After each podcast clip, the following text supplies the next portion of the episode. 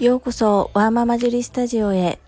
このチャンネルでは発達障害お片付けお料理子育てをキーワードに私の持つスキルや体験から忙しいママがながら聞きで参考になる情報をお届けしています。さて皆様いかがお過ごしでしょうか？本日のテーマは発達障害食事改善は何時から始める？についてお話ししたいと思います。最後までお付き合いよろしくお願いいたします。過去の放送で無農薬のお米に変える調味料を見直すグルテンフリーを取り入れるために朝食内容を見直すということを中心にお話しさせていただきました。それ以外に気をつけたところが一つあります。それは乳製品のうん量を減らす。ですうちの発達障害グレーゾーン小学校2年生の次男くんは牛乳とヨーグルトが大好きで自宅での消費量は半端なかったです。で私も牛乳は別に飲んでもいいっていうような感覚とヨーグルトも発酵食品なのでなんとなく体にいいイメージでお菓子をボリボリ食べるぐらいだったら、まあ、ヨーグルト食べたかった食べさせたらいいかなという感覚で与えていました。ですが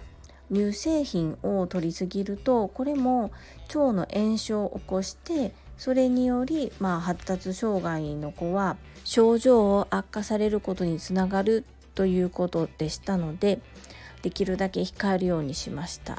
これが今までやってきた食事を見直すの中で一番大変でしたですがこれも無理やり取り上げるのではなくて少しずつ量を減らすような形で一気にやめず今も完全にはやめていないんですけれども、うん、完全に取り上げるというよりは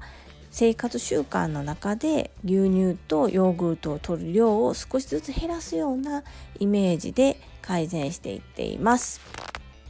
今日はスタンド FM を開始して15回目の放送になります、えー、毎日毎日欠かさず更新し続けていたのですがどうも今日は日付変更線を超えてしまったような形です。本当に毎日続けるって難しいですね。私の中で一日の生活のうちどのタイミングで収録をするっていう時間帯がまだ定まっておらず習慣化できていないのが毎日きちっと続けるっていうことにまだつながっていないのかなというふうに自己分析しております。いつもなら子供の寝かしつけでもうそのまま一緒にダウンしている時間なんですけども今日わざわざ起きてきたのは理由がありまして明日整理収納アドバイザーとして初めて人前で、まあ、多数の人数の中で整理収納のやり方基本講座という形で講座を開催させていただくことになってるんですが、